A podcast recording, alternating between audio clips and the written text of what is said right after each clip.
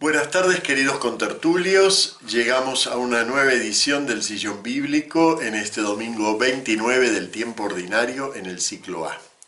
Y a mí este Evangelio, el del César y Dios, ¿eh? me, trae un recuerdo que, bueno, no tiene mucho que ver con el significado del Evangelio, pero para mí es un recuerdo muy lindo. Este, una vez en catecismo, cuando yo iba al catecismo, este, me habían, mis padres, bueno, no me habían podido dar a buscar, entonces me dejaron en secretaría ahí esperando a que vinieran a buscarme y estaba mientras tanto el cura preparando el evangelio del día siguiente. Y era de estos curas a la antigua, ¿no? Entonces él preparaba la declamación y, practicaba cómo leer este texto, ¿no? Este, y yo mientras ahí, chiquito de 8 o 9 años, este, escuchando, ¿no? Aburriéndome. Bueno, y al día siguiente vamos a la misa con mi papá y entonces este, yo lo escucho al cura que dice, dad al César lo que es del César. Y entonces le digo a mi papá, esto lo escribió él. Yo lo vi, ayer él estaba escribiendo esto y me dice mi papá, no, no lo escribió él, esto es, esto es del Evangelio. No, no, no, no, no, yo te, yo te juro que yo lo vi, él estaba escribiendo esto ayer. Bueno, así que como ven no hay que confiar ni siquiera en lo que uno cree que vio. Bueno, nada, después mi padre me explicó lo que era el Evangelio y ya más o menos me encaminó hasta llegar ahora que se lo explico yo a los demás. Bueno, muy bien, vamos a hablar un poquito eh, del Evangelio de hoy que tiene sus vueltas. ¿eh? Primero vamos a ponernos en contexto de San Mateo, haciendo de cuenta que no existen las otras lecturas, ¿eh? aunque hoy la necesitamos mucho a la primera. Este, vamos a ponernos en contexto del Evangelio. ¿Por qué? Porque precisamente esta lectura semicontinua nos hace perder un poquito la dimensión contextual como ya hemos venido viendo.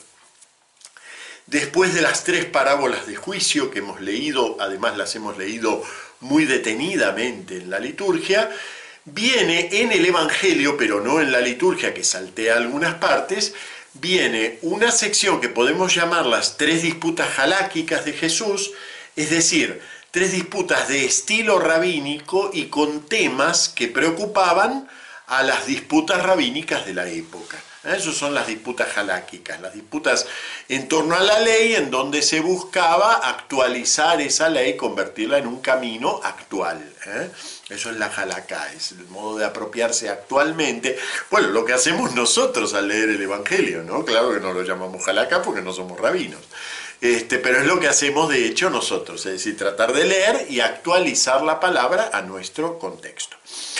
Pero esas tres disputas jaláquicas en el Evangelio de San Mateo están fuertemente centradas en mostrar, eh, digamos, la mala intención de los dirigentes judíos.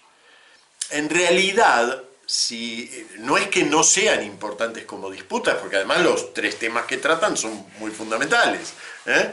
Este, precisamente este del César y Dios, el tema de la resurrección, que es el siguiente, que no lo leemos en la liturgia, y nada menos que el mandamiento principal. Así que miren si son importantes. Pero San Mateo no los consigna por su valor jaláquico. Incluso eh, si lo comparamos, por ejemplo, con esto mismo en San Marcos, veremos que está como como el esqueleto de las disputas. No hay una verdadera disputa rabínica en torno a estos temas.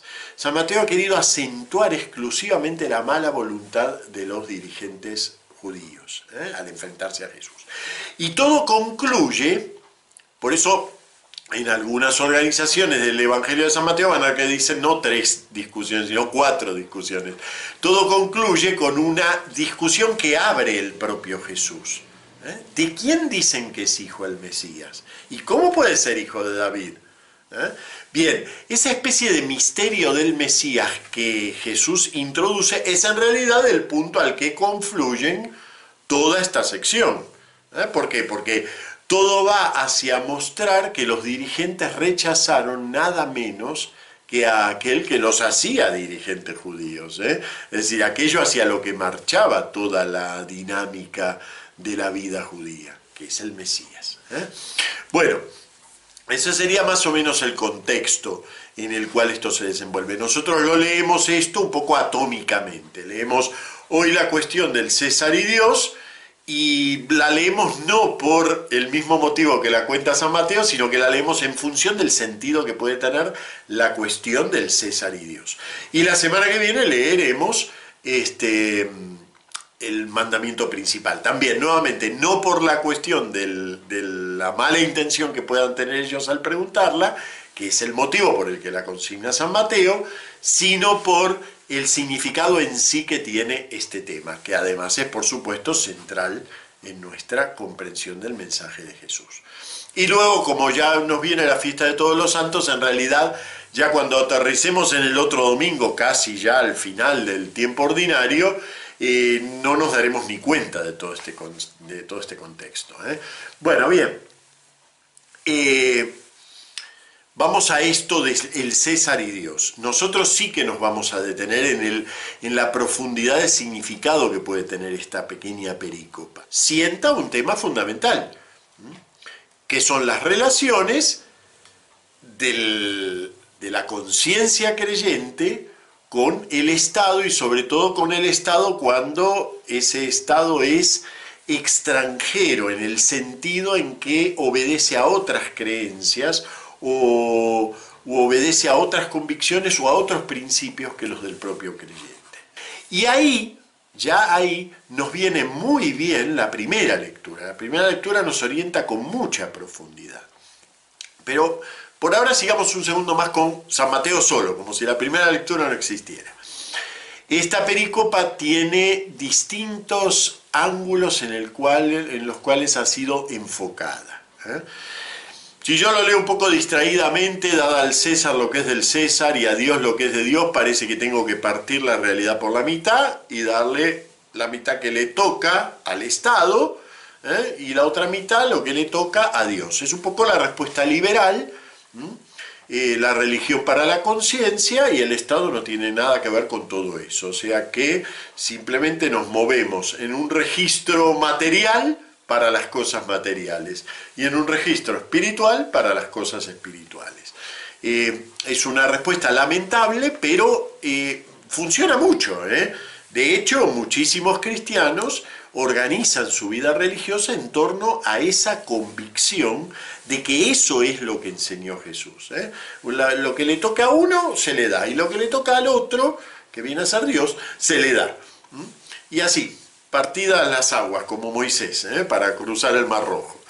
Bueno, esa es una lectura. Fíjense que en la traducción litúrgica anterior, y en esto hay que decir que la traducción litúrgica actual lo ha eh, corregido, ¿eh? aquí en España me refiero. Cuando digo traducción litúrgica, aclaro que es aquí en España porque en otros países se usan otras traducciones litúrgicas. Pero la de aquí de España decía, y todavía en la página de TF, que tiene la, versión anterior, todavía figura así, decía, pagadle al César lo que es del César y a Dios lo que es de Dios. Una traducción que no es correcta, porque, es, porque parece que fuera una doble deuda. Entonces yo le pago la parte del César y la parte de Dios. ¿eh? La traducción litúrgica actual, la que se va a escuchar este domingo en los púlpitos de España, eh, perdón, en los ambones de España, este, va a ser dad al César lo que es del César y a Dios lo que es de Dios, que es la traducción correcta. De hecho, ese es el verbo que usa. ¿Por qué la traducción anterior decía pagarle? Bueno, porque en realidad ese verbo, esa forma del verbo dar, es un compuesto el que utiliza ahí, se usa generalmente para, con el sentido de pagar. Pero claro, por el contexto en que está esta frase aquí no quiere decir pagar, quiere decir dar. ¿eh? Bien, esa es una respuesta. La vamos a llamar la hermenéutica liberal. ¿Por qué? Porque, bueno, porque de hecho en nuestra cultura el liberalismo ha este, dividido así o ha resuelto así la cuestión religiosa lo exterior para el mundo, lo interior para Dios. Y no se llegan a chocar o no se incluso deberían chocar nunca. ¿Eh? Me acuerdo un, este, dirigente de, aquí, de, España, hablando por radio, que decía que en el espacio público no tenía que ni verse nada religioso. En el espacio público. ¿no? El espacio público es una especie de hospital aséptico en donde no tiene que ni, ni aparecer. Ahora, que si uno en la casa quiere ser este, eh, maometano, quiere ser cristiano, quiere ser este, lo que sea, bueno, puede serlo. Pero en el espacio público, en ese momento estaba el debate de las cruces sí, las cruces no, las campanas sí, las campanas no. Bueno, este, ven, eso es un tipo de respuesta. Eh, otra lectura que se ha hecho de este mismo pasaje. Eh, incluso hay exégetas que dicen, bueno, la segunda parte de la frase un poco sobra, ¿eh? es, es, una obviedad, a Dios hay que darle lo que es de Dios.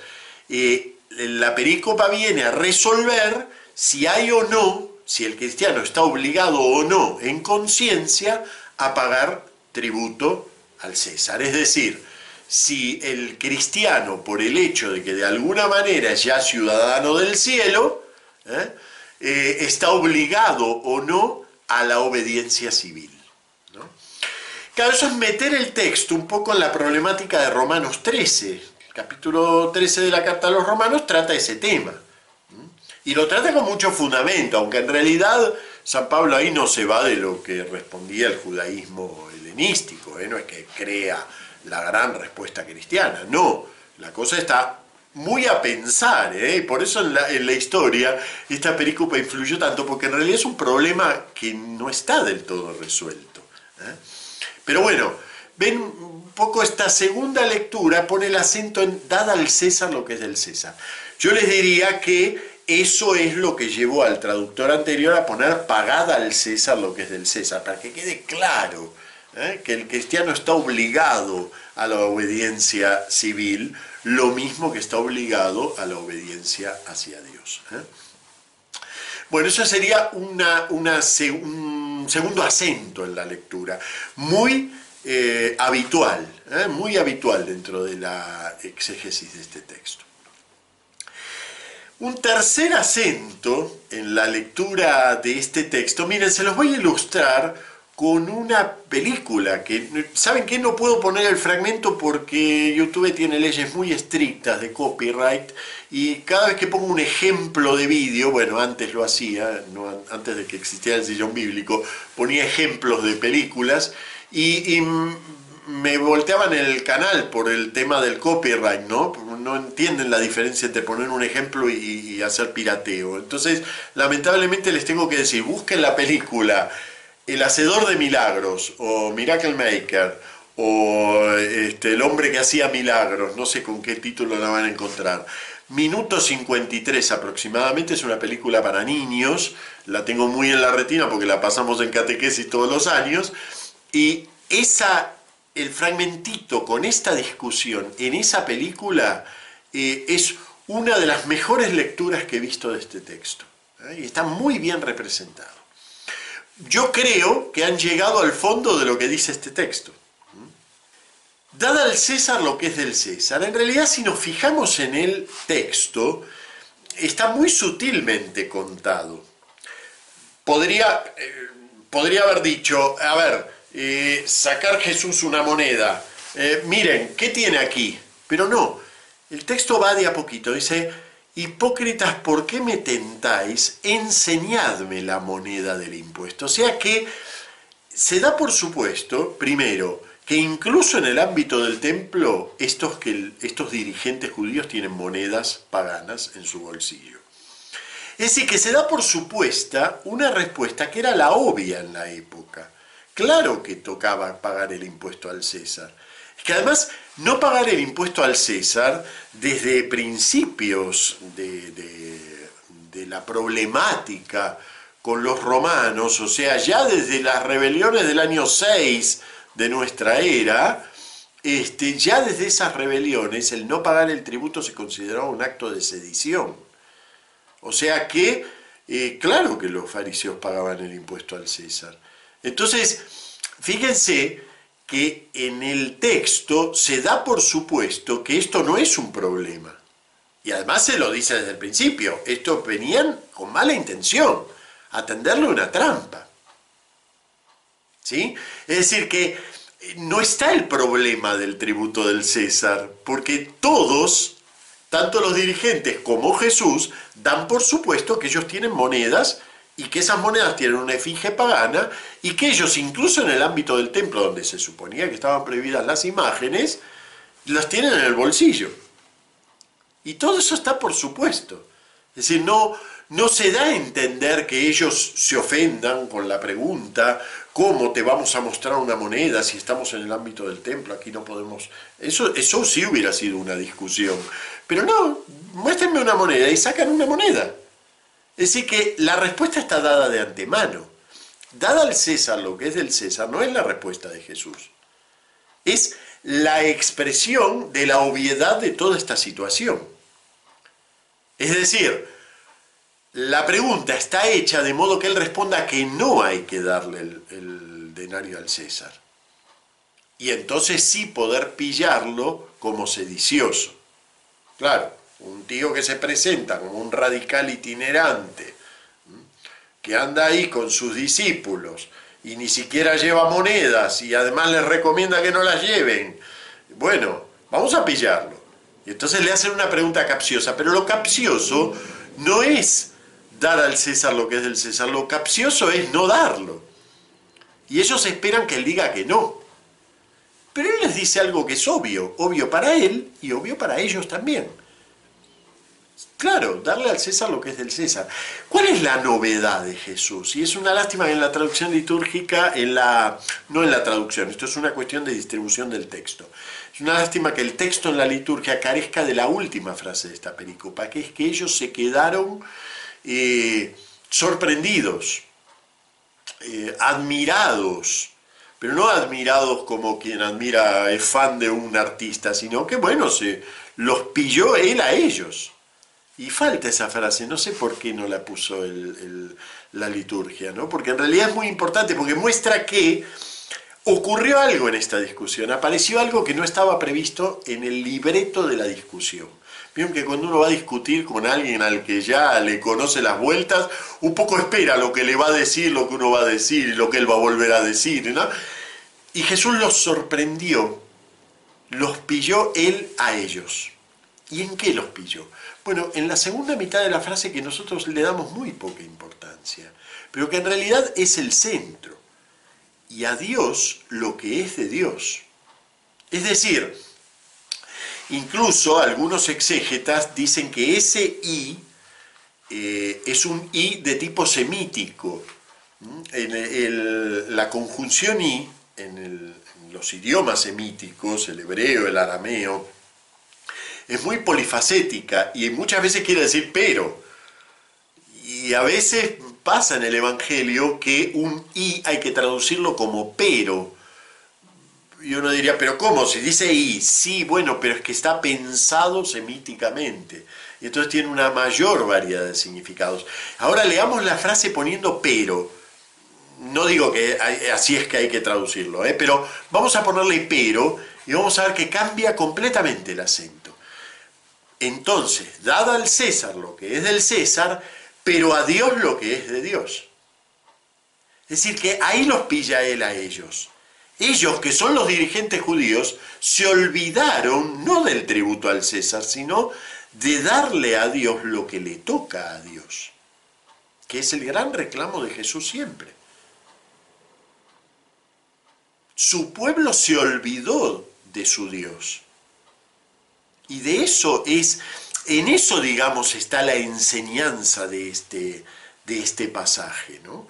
Y ahora ampliemos, vamos a la primera lectura. La primera lectura parece, hoy parece churras y merinas, ¿no? Porque uno dice, ¿qué tiene que ver esta primera lectura de Isaías que habla de Ciro el persa con los judíos y los israelitas? ¿Qué tendrá que ver todo esto? Jacob, Ciro, la moneda del César. Realmente, si uno no se sitúa en cuál es el sentido profundo del Evangelio de hoy, que no es resolver el problema Dios-Estado, ni mucho menos resolver el problema Iglesia-Estado, este texto no tiene nada que ver con el problema Iglesia-Estado, aunque se ha usado también para eso, sino que pone específicamente el acento en el olvido permanente del hombre del tributo que le debe a su Dios. los padres de la iglesia lo vieron muy bien esto. Tertuliano tiene un hermoso texto eh, sobre este fragmento. No me hagan caso, no, sé, no recuerdo si era Tertuliano, creo que sí. Este, tiene un hermoso texto sobre este fragmento que dice que en la moneda está la imagen del César, pero en el hombre está la imagen de Dios. Y entonces si al César se le debe la moneda, al Dios se le debe la totalidad de la persona. Interpretó maravillosamente el texto, porque eso es lo que dice. Por eso me gustaría que vieran esa película, El Hacedor de Milagros, porque la, eh, el acento que pone ese Jesús diciendo y a Dios lo que es de Dios, realmente es el centro de este Evangelio. De eso está hablando. ¿eh? El hombre, eh, así como saca un pedacito de metal para darle a un señor que solo vale un pedacito de metal, tiene que sacar de sí la totalidad para darle a Dios aquello en lo que Dios imprimió su imagen. La primera lectura nos va muy hacia eso. ¿Por qué? Porque cuando nadamos en la historia, navegamos en la historia, ese verbo que tanto nos gusta ahora, ¿no? Navegamos en la historia, tendemos a olvidarnos que la historia es el lugar en donde Dios está escribiendo la temporalidad del hombre, ¿no? Eh, hay épocas, quizás en el medioevo, ¿no?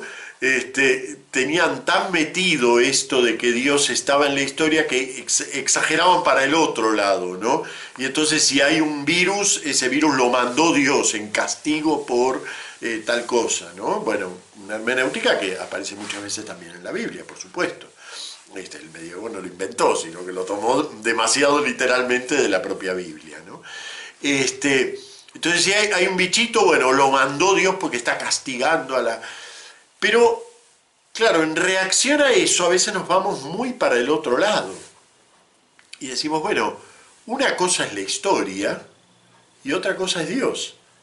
Y volvemos a la respuesta liberal, ¿no? Es decir, en, la historia lo que toque a la historia. Y cuando me encierro en mi recámara, cierro la puerta y ahí ya me puedo acordar de Dios y rezar completa de memoria con la luz apagada. Este, porque ahí sí está Dios, en la oscuridad, en el vacío del mundo, de todo lo que me rodea, ahí está Dios. Bueno, eh, y lo que dice Isaías, y se lo dice a un pueblo que está en este momento eh, en el exilio, y está en Babilonia, y Babilonia que conquistó Judá, y que conquistó Jerusalén y destruyó Jerusalén, y se llevó a la población, ahora Babilonia es conquistada por Persia. Y entonces cualquier judío piensa, bueno, madre mía, sobre llovido mojado, ¿no? Es decir, nosotros nos trajeron de una conquista y ahora estos son conquistados, ¿qué nos espera? Y entonces el profeta, en nombre de Dios, dice, cuidado, Ciro es mi ungido, es la vara, ¿eh? es, es la vara de mi furor. Él es mi ungido, Él es el que está destinado a llevar a las naciones mi juicio. Y entonces, claro, es una respuesta muy novedosa la que da el profeta, ¿no? y además totalmente inusitada. De hecho, es lo que ocurre, es decir, Ciro, por su política religiosa, la que aplicaba en todo su imperio, termina haciendo volver al pueblo judío a su ciudad, a Jerusalén, e incluso financia la reconstrucción del templo. ¿no? Entonces, eh, eso que parecía un acontecimiento de sobrellovido mojado, resulta que es un acontecimiento restaurador. Y Dios, a través de ese que ni lo conoce, ¿eh? mira lo que dice este texto, Dios le habla a Ciro, ¿no? yo te llamé por mi nombre, te di un título, aunque no me conocías. Yo soy Señor y no hay otro. Fuera de mí no hay Dios. Yo te pongo la insignia, aunque no me conoces. ¿Mm? Insiste en eso. Ciro no lo conoce a Dios, pero Dios lo conoce a Ciro. Dios conoce la historia del hombre. De hecho, Dios está escribiendo junto con nosotros la historia. Incluso este bicho que nos rodea, no es, no es un castigo de Dios, ¿eh? pero no es ajeno a la escritura que Dios está haciendo en la historia.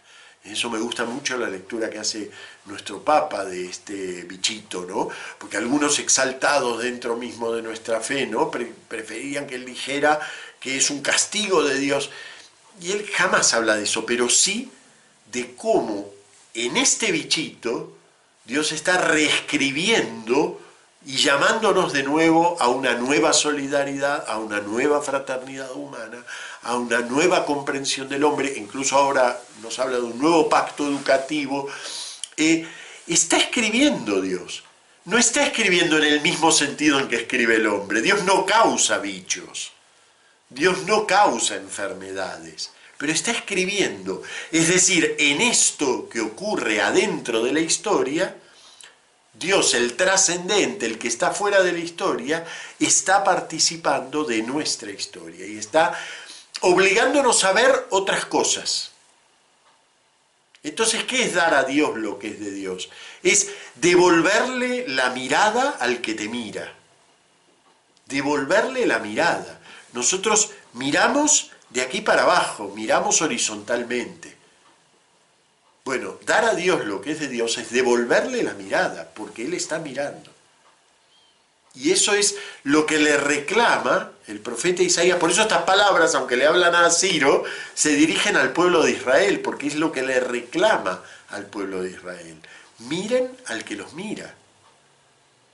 Miren al que está escribiendo la historia con vosotros. Y bueno, magníficamente lo resume la antífona del Salmo, como siempre. ¿no? Este, aclamad la gloria y el poder del Señor. En una historia que parece por momentos vacía de Dios, parece una historia puramente escrita por el César, y es sin embargo una historia en donde el César escribe moneditas y Dios escribe al ser humano. Bueno, muy bien. Eh, creo que con esto tenemos una linda pista para pensar estas lecturas del domingo. Muchas gracias, nos vemos la semana que viene.